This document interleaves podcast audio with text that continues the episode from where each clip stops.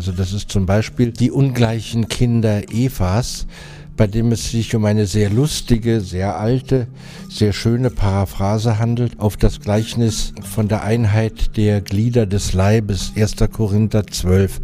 Sie brauchen sich bloß mal die Texte der Grimmschen Kinder- und Hausmärchen Nummer 180 und die Bibelstelle nebeneinander zu legen, dann werden Sie sehen, dass beides genau nach dem gleichen Prinzip aufgebaut ist und argumentiert und dass am Schluss des Märchens sogar ein wörtliches Bibelzitat aus 1. Korinther 12 steht. Dietz Rüdiger Moser, Professor am Lehrstuhl für Kulturgeschichte an der Münchner Ludwig-Maximilian-Universität, hat sich den bunten Zaubergeschichten schon oft ganz wissenschaftlich genähert und herausgefunden, dass sich jede Menge himmlisches, religiöses und biblisches darin finden lässt. Auch beim Märchen vom Meister Pfriem.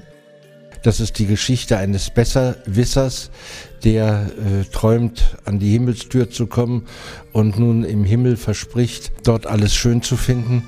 Und dann fängt er aber auch da an, an allem etwas herumzumäkeln und dann wird er aus dem Himmel hinausgeworfen. Dann wacht er aber auf und sieht, es ist das Ganze nur geträumt worden.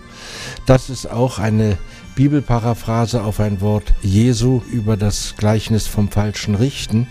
Ein Bibelzitat als Grundlage ist also nicht ungewöhnlich bei den Grimmschen Märchen. Die Rüdiger Moser hat natürlich auch den Stoff untersucht, aus dem die Gebrüder ihre Es war einmal Geschichten gewebt haben. Sie haben sie zum Teil von Hans Sachs und von Grimmelshausen und von anderen. Sind also oft sehr gute, sehr ausgefeilte und sehr überlegte Stücke, an denen man noch dasselbe lernen kann wie aus den vorhergehenden biblischen Geschichten. Hans Sachs verbreitete zum Beispiel die Lehren Martin Luthers unterm Volk und die Grimms nutzten seine Texte als Quelle. Der Märchenexperte vermutet, dass die Märchensammler unbewusst Auszüge aus der Bibel verwendeten, quasi ohne es zu merken. So waren beide reformiert, druckten aber das Märchen vom Marienkind ab, in dem es um katholische Reuelehre geht. Da wird eine Königin aus dem Himmel gestoßen, weil sie der Mutter Maria gegenüber die Unwahrheit gesagt hat und die nicht gestehen will. Und schließlich heiratet sie, sie, ihr werden die Kinder weggenommen, sie kommt auf den Scheiterhaufen und als sie auf dem Scheiterhaufen steht und die Flammen schon zu brennen anfangen, da denkt sie, wie habe ich so bös gehandelt, gegenüber der Mutter Maria geleugnet zu haben, dass ich die 13. Tür geöffnet habe. Und in dem Augenblick öffnet sich der Himmel und Regen kommt und löscht das Feuer aus und ein Engel kommt und bringt dir die Kinder und sagt, weil du gestanden hast, darum sind dir deine Sünden vergeben. Was ist gut? Was ist böse? Was mache ich aus meinem Leben und meinem Schicksal? Um solche Fragen dreht es sich eben im Märchen und in der Religion. Insofern tauchen oft religiöse Figuren in den Zaubererzählungen auf.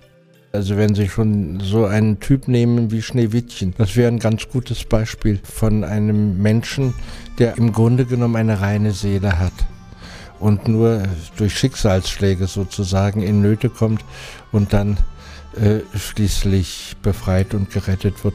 Da gibt es viele. Märchen, die Geschichten der Fantasie, der Traum- und Wunderwelt und die Bibel, das Buch der Bücher. Laut Professor Dietz Rüdiger Moser haben sie mehr gemeinsam als nur ihr hohes Alter. Märchen sind moralische Geschichten. Sie gehen zwar in aller Regel gut aus, aber sie setzen auch voraus, dass sich der Märchenheld richtig sich bewährt. Also Märchen sind Geschichten mit gutem Ausgang und insofern stehen sie auch den biblischen Geschichten von der Tendenz her sehr nahe.